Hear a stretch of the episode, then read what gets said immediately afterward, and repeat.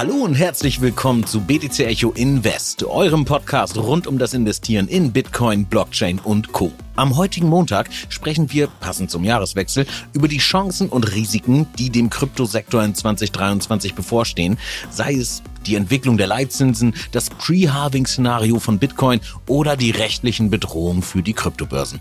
Jedenfalls für die zentralisierten. Heute ist übrigens Montag, der 2.1.2023. Mein Name ist Jan-Heinrich Meyer und bei mir ist BTC Echo Marktexperte Stefan Düberg. Hi Stefan, frohes Neues. Hi Jan, dir und euch allen vor allen Dingen auch ein frohes neues Jahr. Achtung, dieser Podcast stellt keine Anlageberatung dar. Alle Aussagen dienen lediglich der Information und spiegeln die persönlichen Meinungen unserer Redakteurinnen und Redakteure wider.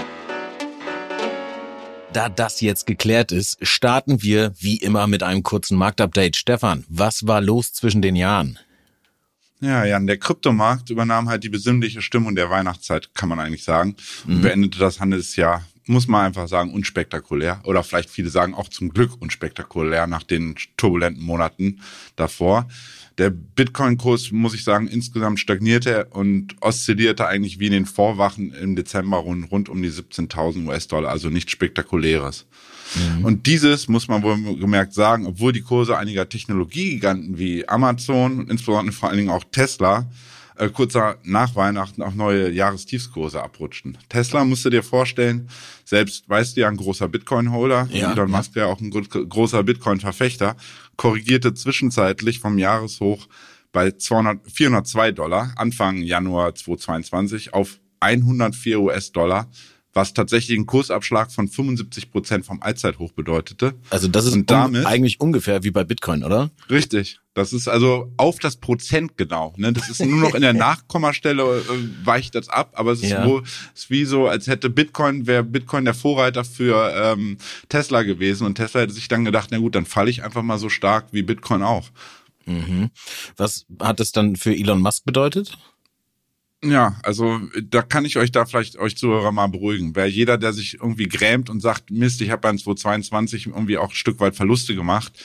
Der Tesla-Gründer Elon äh, hat laut Forbes aktuell von vor ein paar Tagen tatsächlich durch den Kursverfall von ähm, Tesla und dann auch seinen, sagen wir mal, überteuerten Kauf von Twitter insgesamt rund 200 Milliarden an US-Dollar an Vermögen eingebüßt. Ja, bitter, ne? Aber ähm Boah, ja, also aufs Jahr gesehen ist das natürlich mega turbulent, aber schön zu hören, dass sich der Markt zwischen den Jahren eben auch, wie die meisten von uns, denke ich, eine kleine Pause gegönnt haben. Allerdings lief nicht alles so ruhig und entspannt dahin wie bei den Bitcoin-Kurs, äh, also beim Bitcoin-Kurs oder generell den Kryptokursen. Ein bisschen rumort hat Ende Dezember nämlich bei den Winkelfoss-Zwillingen und der Kryptobörse Gemini, denn die wurden nun kurzerhand von ihren Kundinnen äh, und Kunden verklagt. Das heißt, steht die Börse da jetzt nach FTX als nächstes auf Messerschneide oder was ist da los?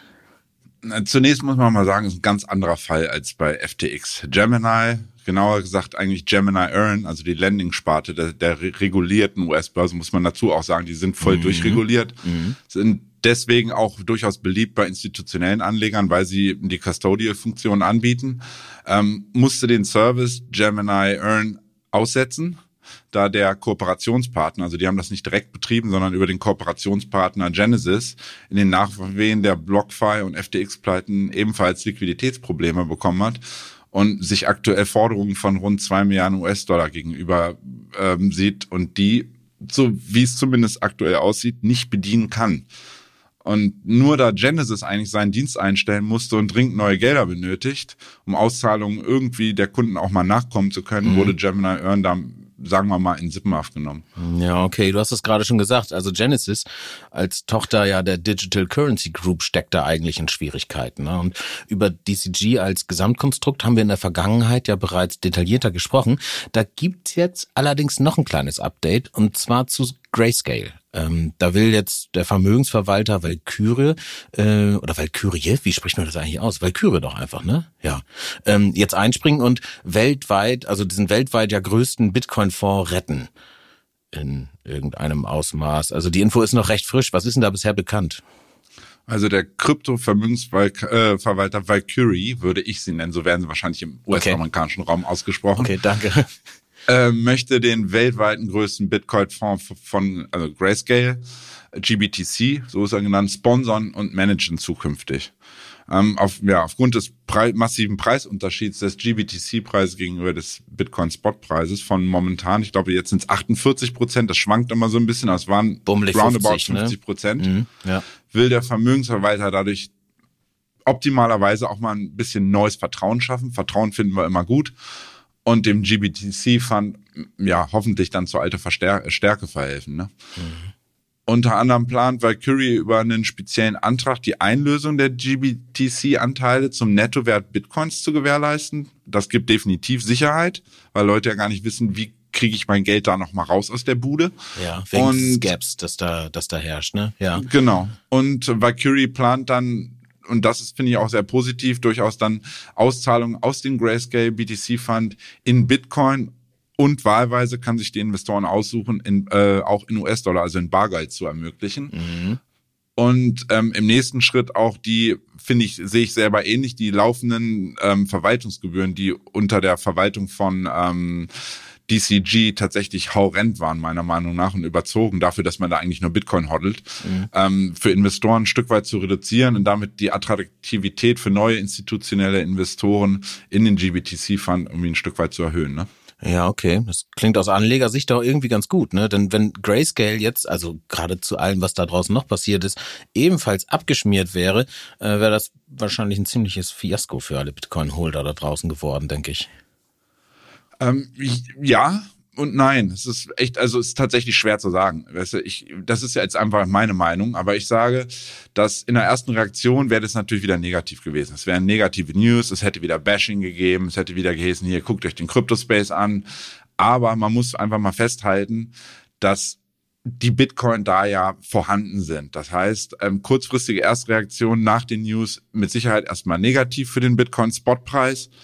Ähm, dadurch, dass aber bei so einem insolvenzbedingten Verkauf des Grayscale Funds meiner Meinung nach definitiv nicht sofort alle Bitcoins auf den Markt geworfen werden, sondern sich dann in diesen Konkursverhandlungen ziemlich sicher auch andere institutionelle Investoren wie eine US-Großbank oder Versicherer gefunden hätten, ähm, wäre der Symbolcharakter, glaube ich, der, der, der größere Schaden gewesen.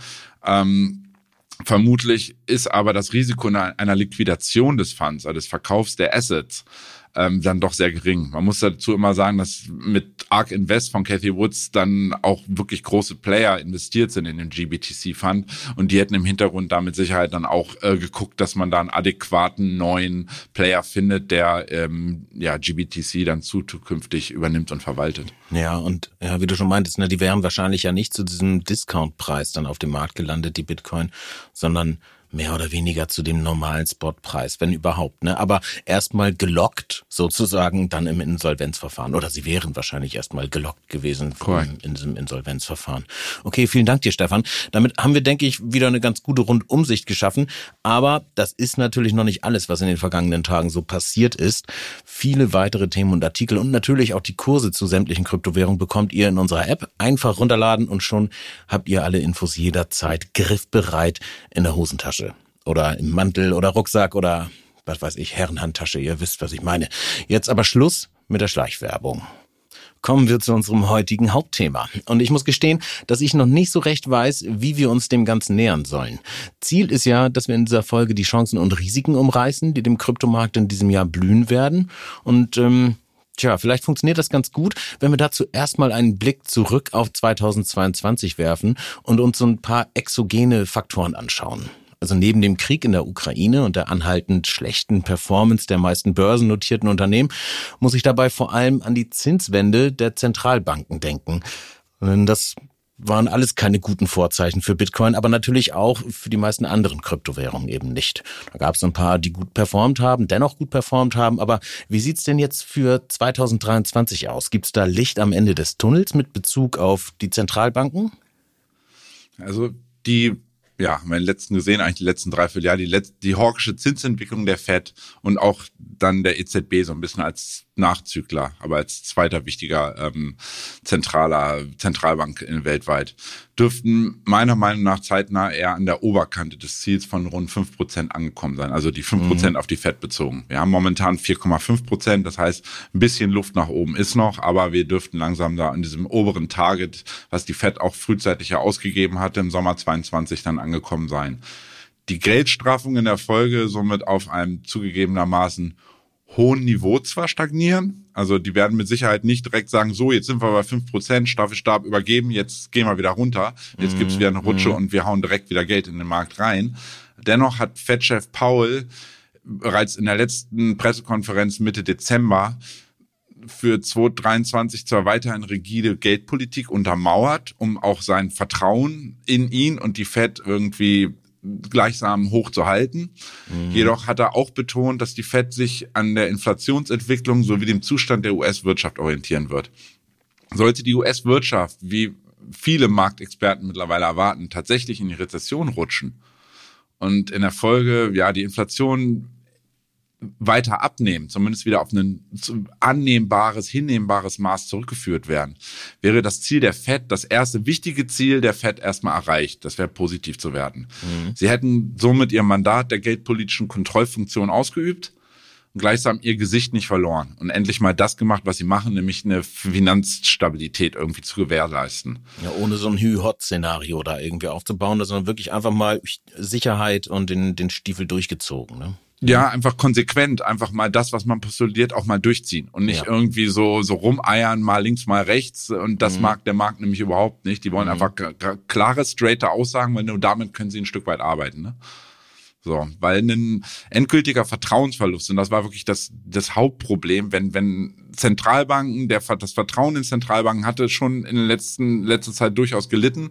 Und wenn das komplett ähm, wegfällt, ja. Und ähm, sozusagen die Kontrolle einer stabilen Geldpolitik wäre dann weg dann wäre das mindestens ähnlich problematisch worden, geworden wie die Inflationsentwicklung selbst. So. Mhm. Wenn man jetzt mal unter der Prämisse, dass dieses häufig genannte Peak Inflation, sondern tatsächlich hinter uns liegt, also wir die maximalen äh, Steigerungen bei den Inflationsraten jetzt im Endeffekt gesehen haben mit den in Europa und Deutschland 10,4 Prozent zum Beispiel, dürfte die Fed erste vorsichtige Lockerungen vornehmen, meiner Meinung nach, und die Wirtschaft wieder leicht, zumindest leicht stimulieren, um neues Wachstum der in 2022 arg gebeulten Wirtschaft irgendwie zu initiieren. Mhm. Ähm, Gleiches gilt meiner Meinung nach dann auch für die EZB, die dann wieder so ein bisschen hinterherläuft und ähm, ja, wie der FED dann in der Vergangenheit ein Stück weit folgt. Und in der Folge sollte unter Anlegern auch die Zuversicht wieder zunehmen und zurückkommen.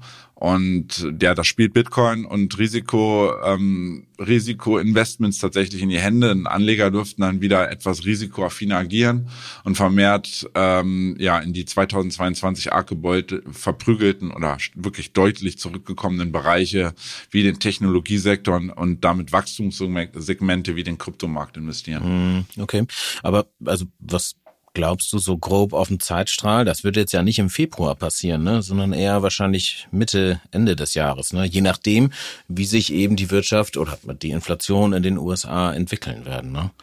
Ja, also ich, ich sage, wenn, also mein Szenario ist, ich muss ja immer sozusagen planen, wie, wann, was. Und dann sage ich, wenn wir nochmal tiefere Kurse sehen sollten oder wenn wir nochmal so einen kleinen Dip sehen, dann ist das in Q1, spätestens Q2 2023 ähm, einzuplanen. Und mhm. ich sehe für die zweite Hälfte sowieso dann eher wieder mehr Upside als Downside. Okay, also das klingt jetzt aufs Jahr gesehen erstmal ganz gut, muss aber jetzt natürlich nicht zwangsläufig heißen, dass Bitcoin da mitgeht. Also kann es natürlich, aber mal schauen. Also spannender ähm, finde ich vor dem Hintergrund fast, dass wir uns in diesem Jahr ja im Pre-Halving-Jahr von Bitcoin befinden. 2023 ist also das Jahr vor der Halbierung des Block Rewards von Bitcoin. Und für alle, die da jetzt nicht so genau wissen, wovon ich spreche, alle vier Jahre wird bei Bitcoin der Block Reward, also die Anzahl neuer Coins, die an die Miner für das erfolgreiche Schreiben eines Blocks der Bitcoin-Blockchain ausgegeben werden, halbiert. Und das bedeutet, dass weniger neue Bitcoin auf den Markt kommen. Aktuell sind es alle zehn Minuten, also so ein Block wird ungefähr alle zehn Minuten geschrieben, 6,25 Bitcoin, die ausgezahlt werden, plus Transaktionsgebühren, aber die lassen wir mal außen vor. Und in 2024 werden es dann nur noch 3,125 Bitcoin sein, die da alle zehn Minuten eben für, für einen Block an die Miner ausgeschüttet werden. Wenn das jetzt alles erst in 2024 passiert, stellt sich vielleicht so ein bisschen die Frage, warum wir bereits jetzt Anfang 2023 darüber sprechen und vor allem auch mit Blick auf das Jahr 2023 darüber sprechen. Ähm, ja, und das so als, ich würde mal sagen, Chance für Bitcoin einordnen. Aber Stefan, erzähl mal, was hat es historisch, denn da wird es, denke ich, spannend, mit dem Pre-Halving-Jahr auf sich? Ja, also in der Vergangenheit, wir kamen ja immer nur die Historie, also in der Vergangenheit war es immer so, dass das Jahr vor der Blockreduktion immer ein eher bullisches Jahr war. Da man dank Blockchain und seiner Transparenz, das ist ja der große Vorteil von Blockchain auch, jederzeit einsehen kann, wann das nächste Halving ähm, ziemlich genau stattfinden wird. Bei Bitcoin ist es voraussichtlich Anfang Mai 2024 wieder soweit positionieren sich erste Anleger frühzeitig und investieren wieder in die jeweilige Kryptowährung. Also im Endeffekt eine Art Einpreisung, die dann schon mal stattfindet. Genau. Oder? Und also man will ja auch immer, sagen wir mal, äh, ahead of the curve sein. Also man ja. will immer, wenn es wieder die Tendenz gibt, einer der ersteren sein, um von günstigeren Kursen noch profitieren zu können. Und dann nimmt es meist seinen Lauf und dann kommt die Masse zurück und ja, unterstützt diese Entwicklung dann nochmal und im Nur ist man wieder in einer, in einer, sagen wir mal, vernünftigen, stabilen Aufwärtsbewegung. Also so ist es bei Bitcoin in der Vergangenheit gewesen, ne, dass im Vorjahr immer schon ein bisschen was passiert ist, aber auch in diesem Jahr, oder also nee, ist ja 22 gewesen, gab es so einen kleinen Indikator, dass sowas stimmen könnte, ne? Bei, genau. Äh, also wir können takt äh, tatsächlich aktuell sehen an der Kursentwicklung des kleinen Bruders. Man sagt ja immer so, Litecoin ist, wenn Bitcoin das Bitcoin, äh, das Gold ist das Digitale, war Litecoin in der Vergangenheit für die Leute, die noch nicht so lange am Markt sind. Litecoin ist auch ein Coin, der sehr alt schon ist und Litecoin war immer so ein bisschen das, der kleine Bruder oder auch das Silber, das digitale Silber. Ja, und war, wenn man dort, ne? war. ja, mhm. wenn man das sehen kann, profitiert der Kurs dort bereits deutlich von dem Stichdatum. Bei Litecoin ist es tatsächlich so, dass die Halbierung des Block Rewards um den 10. Juli rum 2023 vorgesehen ist. Und der LTC-Preis konnte entgegen des bärischen Markttrends nämlich zuletzt bereits deutlich profitieren und nach dem FTX-Crash bedingten Kursrücksetzer in den letzten Jahren sind das ungefähr knapp zwei Monaten rund 60 Prozent im Wert zulegen und damit Bitcoin und auch die meisten anderen Kryptowährungen deutlich outperformen. Mhm. So. Ja, da waren einige ähm, andere Coins auch, die nach also ne, ne, also im Vergleich irgendwie besser performt haben als Bitcoin, aber denen liegt dann halt was anderes zugrunde, ne? Und bei Richtig. Litecoin ist es einfach, es sind beides eben Proof of Work Coins und daher, ja. Korrekt. Und Litecoin ist jetzt auch nicht unbedingt von einem Hype getrieben. Ich glaube, das kam gerade. Nee, das ist einfach ja. tatsächlich diesem Pre-Halving geschuldet. Es gab jetzt keine sensationellen News bei, bei Litecoin, wie es zum Beispiel bei Matic der Fall war, dass da mhm. immer neue, auch ins, ähm, also Unternehmen aus der ne? klassischen ja. Industrie investiert haben und so, wo einfach das Team viel richtig gemacht haben, die eine geile Roadmap haben, wo die Akzeptanz hoch ist. Das, die, es waren einfach andere Gründe. Und bei Litecoin, ich glaube, der Coin ist wirklich also ich benutze Litecoin ab und zu nur für Überweisungen von Kryptobörse A auf Kryptobörse B, weil die unglaublich günstig sind und sehr schnell sind. Mhm. Ansonsten habe ich mehr oder weniger keinen Mehrwert in Litecoin je gesehen. Aber scheinbar scheint dieses Pre-Halving-Ding da bei Litecoin gerade wieder voll einzuschlagen. Ja, irgendjemand guckt sich da immer noch irgendwas an wahrscheinlich. Ne? Mich würde interessieren, habe ich jetzt in der Vorbereitung dieser Folge gar nicht gemacht, was da in der Community überhaupt noch los ist. Also ob da noch was geht, ähm, ob da nichts mehr geht. Aber Tja, muss man selber sonst vielleicht einfach nochmal machen. Also äh, checkt mal Twitter äh, oder ein Discord gibt's bei Litecoin bestimmt auch, oder? Die werden das alles haben, aber für mich ist, wie gesagt, als Statist das immer so, der Chart hat immer recht. Und wenn der Chart sagt, da ist ein stabiler Aufwärtstrend, dann mhm. ist mir Pustekuchen, ob da irgendwo in China ein Sack Reis umgefallen ist oder nicht. Mhm. Du, Stefan, ich schaue gerade auf die Uhr und frage mich, ob wir in dieser Folge noch einen weiteren Aspekt schaffen, den ich eigentlich ganz gerne besprechen wollen würde, nämlich so die katastrophale, nenne ich es mal, Entwicklung bei den zentralisierten Exchanges in 2022 und das Potenzial oder vielleicht auch die Bedrohung, ähm, die sich sich daraus für ähm, ja, 2023 ergeben, mit Bezug auf dezentrale Exchanges, aber auch zentralisierte Exchanges. Meinst du, wir kriegen das noch unter? Schon, oder? Ja, kriegen wir hin. Okay, alles klar. Dann ähm, auf geht's. Also lass uns ähm, mit dem Bedrohungsszenario vielleicht anfangen. Und das geht meiner Meinung nach ganz klar von Binance aus. Also wir haben in 2022 einige zentralisierte Anbieter ja gesehen, die hops gegangen sind, sei es ähm, so der ja, CEFI, sage ich mal, Landing-Dienstleister oder Anbieter Celsius äh, im Rahmen dieser ganzen Terra Luna Meltdown-Geschichte oder jetzt gerade der Börsenriese FTX, der hops gegangen ist. Ähm, über Gemini und Genesis haben wir gerade ebenfalls schon gesprochen und all dieses Chaos hat bei den Behörden, vor allem in den USA, jetzt nochmal das Bewusstsein für die Regulierung von Finanzdienstleistern im Kryptobereich ich sag mal, geschärft. Ne? Und oh Wunder, ähm, damit ist nun natürlich auch Binance im Visier der Regulatoren. Und da stellt sich so die Frage, warum könnte sich das, und ich benutze hier ganz bewusst den Konjunktiv, unter Umständen kritisch auf Bitcoin und Co. auswirken? Ja, also diese Wild, Wild West hat man ja tatsächlich, wir, wir hatten ja ein bisschen gehofft, diese Wild Wild West Stimmung, dass die mal so langsam ad acta gelegt wird im Crypto-Space. Jetzt hat man bei FTX und den ganzen, was da so rausgekommen ist in den, nach der Pleite, dass wieder mit Kundengeldern hantiert wurde und so, ruft natürlich sofort Regulatoren allen voran ähm, die großen US-Behörden äh, wie die SEC auf den Plan, die dann direkt wieder meckern und teilweise sagen, generell Verbot und, und wir müssen jetzt so an die Kandare nehmen, dass die gar nichts mehr dürfen. Wir müssen alles KYC und was sie nicht alles vorhatten. Jedenfalls wirft das natürlich sofort einen Blick auf Binance als unangefochtenen Marktführer unter den zentralen Kryptobörsen. Ne, man muss da überlegen, zu, zu, zuletzt betrug das Handelsvolumen auf Binance rund 70 Prozent des gesamten weltweiten Volumens sämtlicher ähm, zentraler Exchanges. 70 Prozent, ne? Also, ja. Mhm. Es, es gibt 50, 100, wie viel auch immer, ich kenne sie gar nicht alle, ja. Börsen. Und wenn man überlegt, die halten, die sind 70 Prozent von allem, das ist, äh, das ist heftig, ja, das einfach. ist eine Monopolstellung. Ne? Ja, ja. So, und, und sollte es hier dann, ähnlich wie bei FTX, zu Liquiditätsproblemen kommen, sollte, ne, Betonung sollte, nicht, dass es es tut, ähm, oder US-Behörden Binance tatsächlich wegen Geldwäschevorwürfen und weiteren möglichen Vergehen, die auch bei FTX ja im Grunde genommen da jetzt nun angeklagt werden, ähm, ja, im Grunde genommen ebenfalls stattfinden. anklagen, so, ne? Ja. Richtig. Mhm. Mhm. Und dieses zu einem Börsenrun, ähnlich wie wir es dann im Endeffekt bei FTX auch gesehen haben, führen würde dieses auch an den Kursen von Bitcoin, Ethereum und Co. nicht spurlos vorübergehen. Mhm. Und da sind wir eigentlich wieder bei dem Hauptproblem Vertrauen. Vertrauen ist die Basis von allem bei jedem Investment und das dürfte in den Sektor dann zumindest kurzfristig ähm, deutlich zurückfahren, das Vertrauen und im Grunde genommen ja negative Kursentwicklung mhm. nach sich ziehen. Ja, einfach wegen dieser heftigen Marktmacht. Ne? Also sei, soll, sollte ne, äh, Binance tatsächlich, und wir verweisen hier nochmal auf den Konjunktiv, aus irgendeinem Grund abschmieren oder Laden schließen müssen,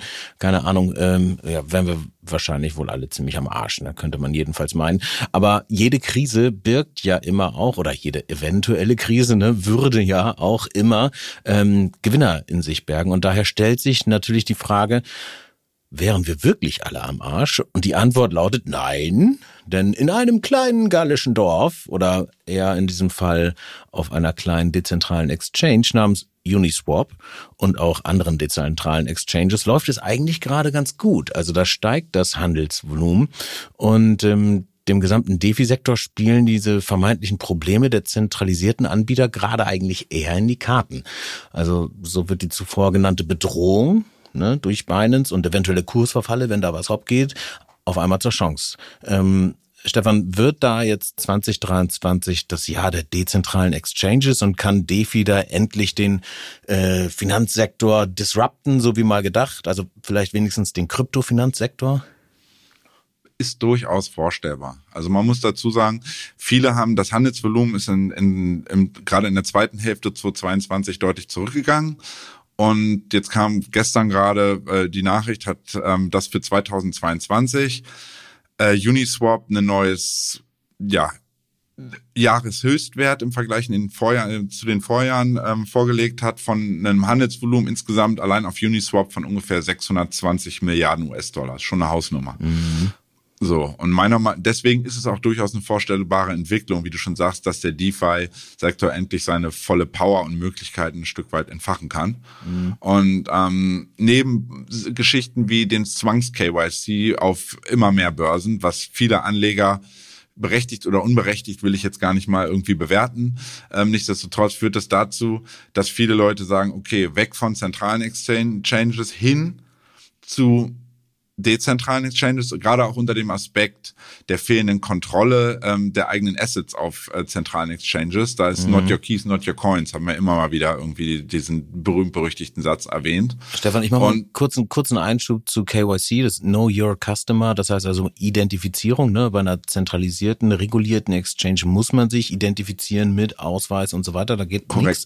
Und äh, bei einer DEX, also einer dezentralen Börse, braucht man das nicht. Da connectet man einfach eine Wallet und äh, ab geht's. Ne? Ja. Genau, so mhm. sieht das aus. Und gerade ähm, ja mit der einhergehenden äh, oder weiter bestehenden Unsicherheit nach dem FTX-Crash führt es aktuell, das lese ich auch so ein bisschen in, ich bin ja in X-Foren, Channels und so unterwegs, dass Anleger reevaluieren und so ein bisschen Umdenken ansetzt, einsetzt und dass sie sagen so, dann gucke ich mir mal diese Dex-Geschichte an ähm, auch wenn es sicherlich am Anfang ein bisschen neu ist, dass man da mit Wallet connected, das sieht alles ein bisschen anders aus. Das ist momentan noch nicht auf dem quali sozusagen qualitativen Niveau einer Keks. Von der Usability her meinst du, ne? Also einfach von der genau, wie ich das nutzen kann. So die mhm. Nutzbarkeit ist noch nicht ganz so geil.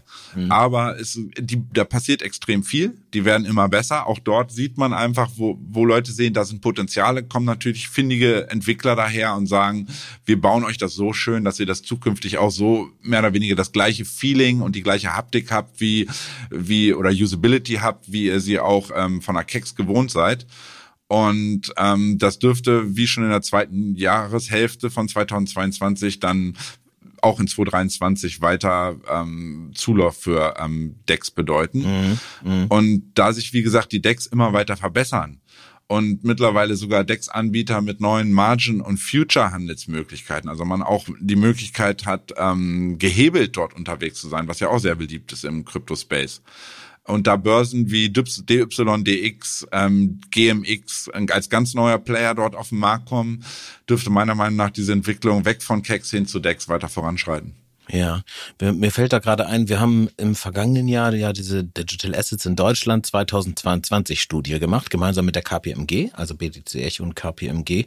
Und ähm, da ist eine Frage, nee, beziehungsweise also ein, ein Insight äh, aus diesen Ergebnissen der Studie ist, dass äh, die Unternehmen oder UnternehmerInnen, ähm, die es schaffen, die Dienste von so einer DEX äh, gut und sinnvoll zugänglich zu machen. Vor allem äh, wegen des großen Angebots äh, der, der Coins, weil viele Coins schaffen es ja gar nicht auf eine zentralisierte Exchange, ähm, dass die ein enormes Potenzial haben. Und damit läuft es eigentlich auf eine DEX hinaus. Ne? Die Studie übrigens ähm, findet man bei uns auf der Seite, kann man sich einfach runterladen, einfach mal eingeben, irgendwie bei, ähm, bei Google Digital Assets in Deutschland, BTC Echo, dann findet ihr das Ding und äh, könnt da in sämtliche Insights reinschauen. Aber das nur am Rande. Ähm, sollte man sich dann jetzt gerade schnell nochmal eben mit DEX-Token eindecken, also ein bisschen Uni, bisschen Sushi, bisschen was auch immer?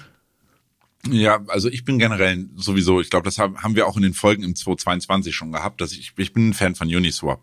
Allein schon wegen der auch jetzt zuletzt dann verkündeten geplanten Teilhabe von Uniswap-Holdern an den Gebühren. Also Uniswap plant zukünftig eine Art, ich nenne es mal Dividende auszuschütten an treue Uniholder und sie zukünftig damit an den Gebühreneinnahmen, die Uniswap ja zweifelsohne hat, ähm, zu beteiligen. Also so wie bei Sushi, ne? Bei Sushi läuft das, glaube ich, ohnehin schon so. Aber ja, müssen wir nochmal prüfen. Da, ja. Mhm. ja. Sushi, Zudem Sushi weißt du ja auch, dass generell ein divers aufgestelltes Portfolio, das hab, probiere ich ja nicht häufig genug zu erwähnen, mhm. immer die Grundlage für einen langfristigen Erfolg darstellt.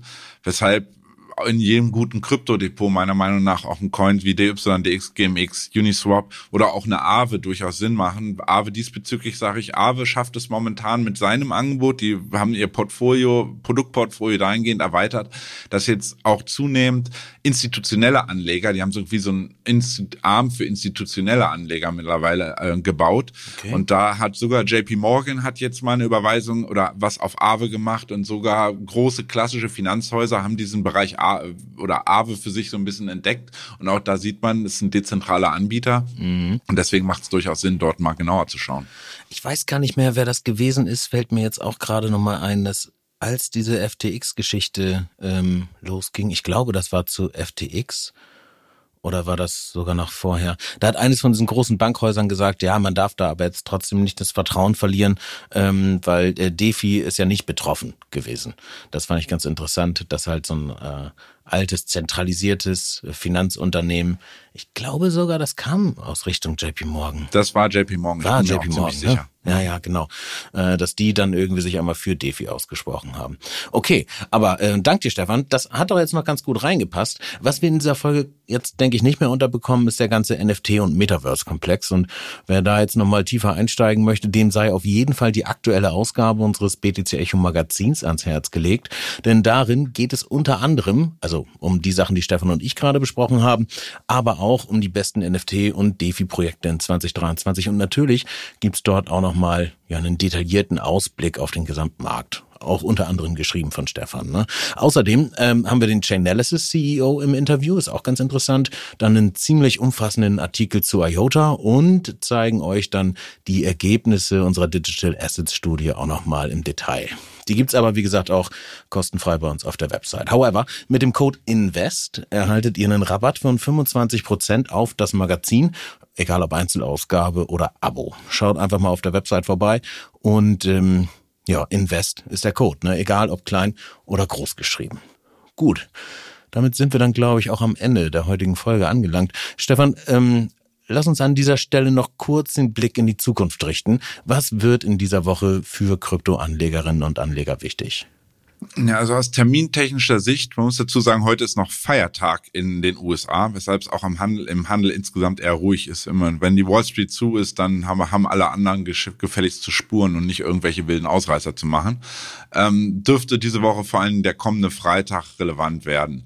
Hier erwarten uns mit äh, neuen Inflationszahlen für die Eurozone am, am Freitagmorgen und dann am Nachmittag den großen Arbeitsmarktbericht in den USA sowie frischen Einkaufsmanager-Indizes ein doch bereits breites Spektrum relevanter Wirtschaftsdaten. Hm, okay, ja, good to know. Also ein bisschen was ist schon los im neuen Jahr. Wie sieht's denn bei den Kursen aus? Gibst du uns noch kurz bullische und bearische Kursziele für Bitcoin durch? Ja, also Bitcoin bullish.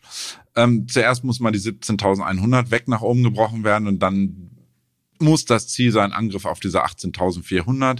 Die waren ja im, ja tatsächlich auch am Vortag der, der letzten Leitzinserhöhung in den USA, am 14. Dezember war das, äh, waren die ja erreicht worden und dann gab es da mehr oder weniger so ein Fake-out und dann ging es wieder runter. Ich rechne jetzt tatsächlich damit, dass wenn wir diesen Bereich nochmal anlaufen, dass es da nicht nochmal einen zweiten Fake-out gibt, sondern wir dann bei Bruch weiter durchstarten könnten.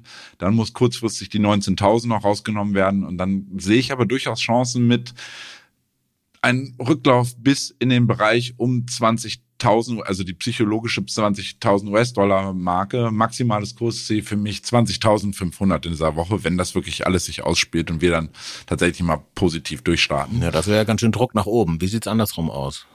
Hm, ja, wir sind momentan halt in dieser Seitwärtsrange. Ne? Unterkante ist das Tief vom, äh, vom sozusagen das Tief, das FTX-Tief will ich es mal nennen. Mhm. Und Oberkante ist dieser Bereich vom 14. Dezember. Äh, laufen wir jetzt die Unterkante von dieser Seitwärtsphase, die seit Mitte, äh, Anfang November ist, laufen wir da die Unterkante an und brechen da nach unten durch. Als erstes wäre 16.200 anzusehen, fallen wir da durch, sehen wir mit ziemlicher Sicherheit das ja, Jahrestief von 2022, Bereich 15.500 schaffen die Bullen da nicht den Turnaround und, und kriegen das Ding, das, äh, kriegen es nicht hin, Bitcoin dann wieder zu stabilisieren, wird es bärisch aufgelöst werden und dann bedeutet das eigentlich im Zuge auch sehr schnell eine Korrekturausweitung mit Zielmarken in der Zone zwischen 14.800 als ersten Ziel, aber insbesondere 13.850, denn das stellt einen absolut starken Support aus dem Monatschart in der Vergangenheit dar. Ich weiß, du bist ja immer wenn dann gepolt, ne? Also wenn man das eine Ziel erreicht, könnte das äh, äh, erreicht, könnte das nächste passieren. Aber was glaubst du? Du geht's jetzt erstmal hoch oder runter?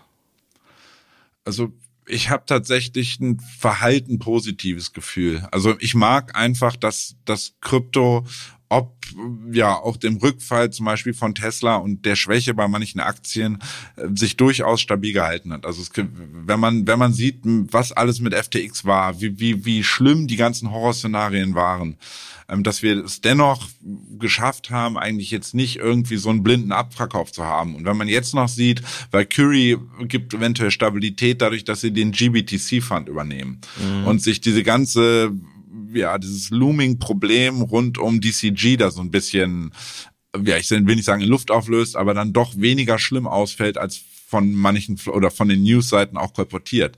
Ähm, Wünsch, ist natürlich auch immer ein bisschen Hoffnung, ein bisschen Hoffnung darf der Trader auch haben.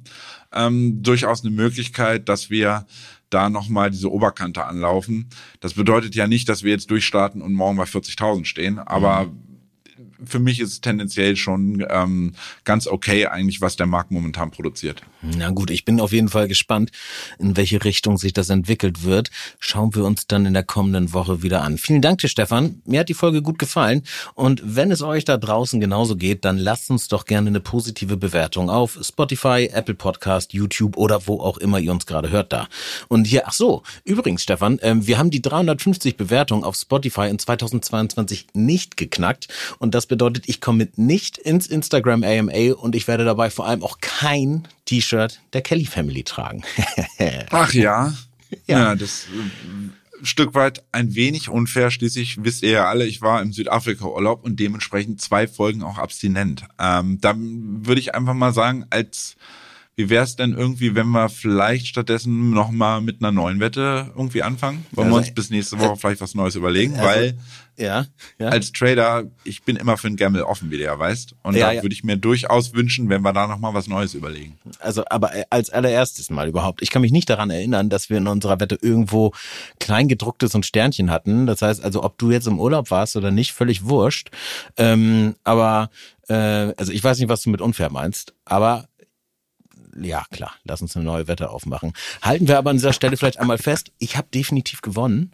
Und ähm, äh, ja, was für eine Wette das sein wird, werden wir nächste Woche feststellen. Mhm. Wenn ihr da draußen Vorschläge habt, dann schickt uns einfach eine Mail an podcast.btc-echo.de und ähm, ja, mal gucken, vielleicht ignorieren wir die dann auch, je nachdem, was das für Vorschläge sind. Aber damit, damit Schluss für heute. Ich muss jetzt meine Steuererklärung machen. Es ist 2023 und ähm, wir hören uns nächsten Montag. Ja, vorbildlich, Jan. Ja, ich bin gespannt, was ihr da vielleicht produziert für interessante Wetten. Dann sage ich auch von meiner Seite, macht's gut, ihr Lieben, bleibt gesund und bis nächste Woche.